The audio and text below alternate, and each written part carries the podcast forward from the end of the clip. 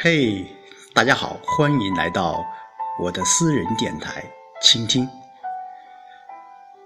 昨天，郎溪县县委书记张千水一行来到我们村，呃，就村集体经济发展、党建，包括精准扶贫，呃，进行了走访调研。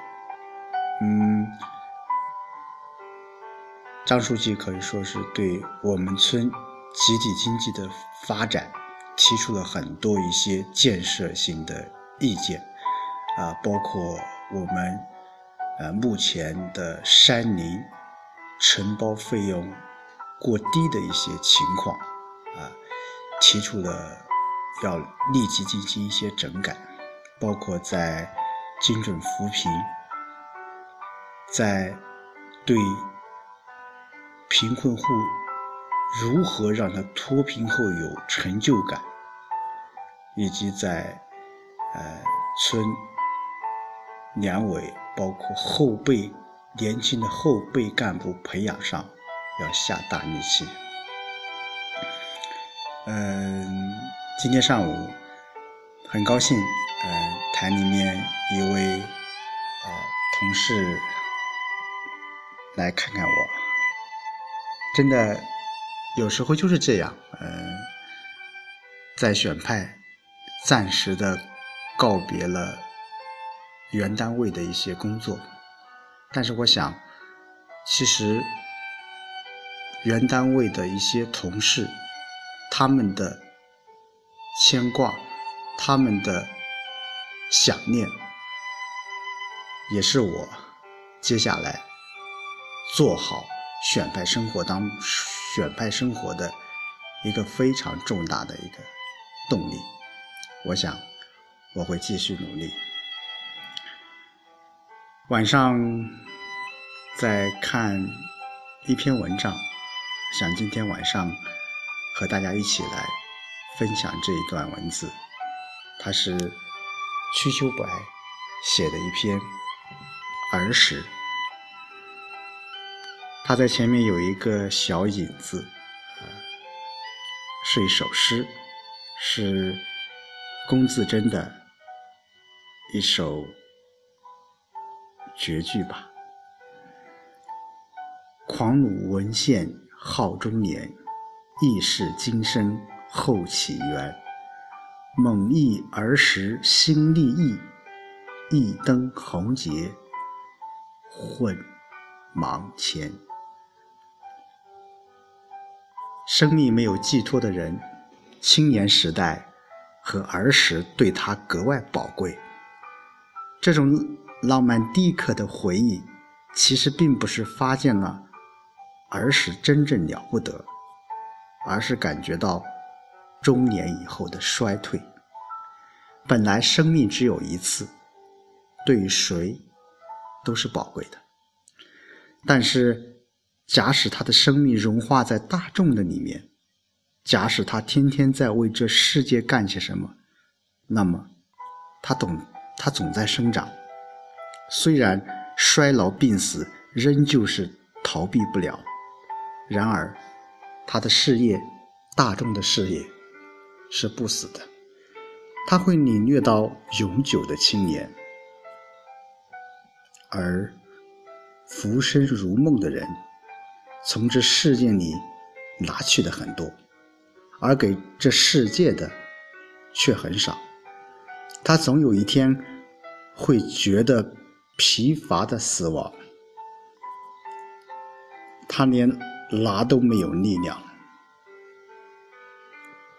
衰老和无能的悲哀像铅一样的沉重，压在他的心头。青春。是多么的短啊！儿时的可爱是无知，那时候件件都是知。你每天可以做大科学家和大哲学家，每天在发现什么新的现象、新的真理。现在呢，什么都已经知道了，熟悉了，每一个人的脸都已经看厌了。宇宙和社会是那么陈旧。无畏，虽则他们其实比儿时新鲜的多了。我于是想念儿时，祷告儿时。不能够前进的时候，就愿意退后几步，替自己恢复已经走过的前途，请求无知回来，给我求知的快乐。可怕儿，这生命的停止，过去的始终过去了，未来的还是未来。究竟感慨些什么？我问自己：一九三三年九月二十八日。其实这篇文章是一九三三年九月，嗯，当时的瞿秋白处于上海一段安定反思的隐蔽时期。呃，陆游有句诗句叫“青灯有味忆儿时”。可以说，此文的一开头就引用了龚自珍的诗，是带有童心的向往和儿时的反思的。瞿秋白在这篇小小的散文当中，他提炼出很多很多一些警语啊，特别我觉得，呃，最后一句“过去的始终过去了，未来的”。还是未来，呃，这个含蓄不尽的意思，其实是开拓了万物生生化化的一种全景。呃，可以说，简短的文字，它提起了我们的心灵，也影响了伟大，影响了无穷，让我们感到很永恒，感到无朽。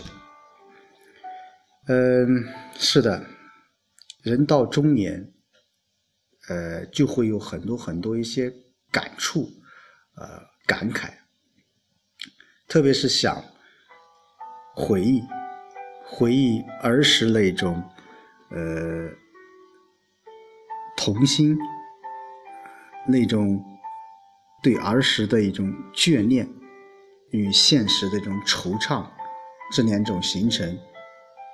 截然相反的一种对比。其实每个人都会有童年，当然也会从童年步入到中年。呃，我们在中年时候，我们会遇到遇到一些呃，有可能是我们。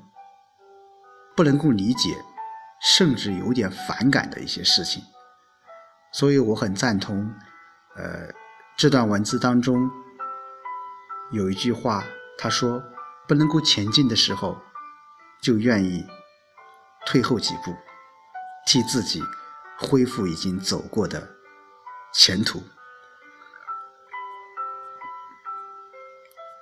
无知是一种精神。无畏，其实也是一种精神。呃，随着年纪的增长，随着自己阅历的增加，其实这种无畏尤为深刻。所以说，我们讲初生牛犊不怕虎。呃，在年轻的时候，在自己思维、思想比较前卫的时候，总会有。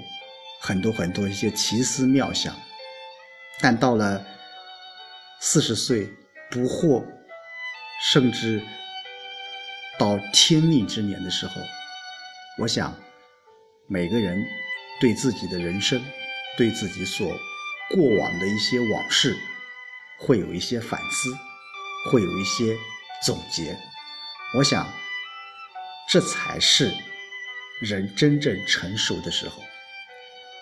当然，这一段儿时其实是在那个时代，瞿秋白，呃，在追忆儿时的一些东西，也在对他当时所面临现实情况的一种驳斥，甚至是一种反抗。如今在读呃这段文字的时候，我更多的是想到选派生活是一种选择，农村的工作更是一种儿时的美好回忆。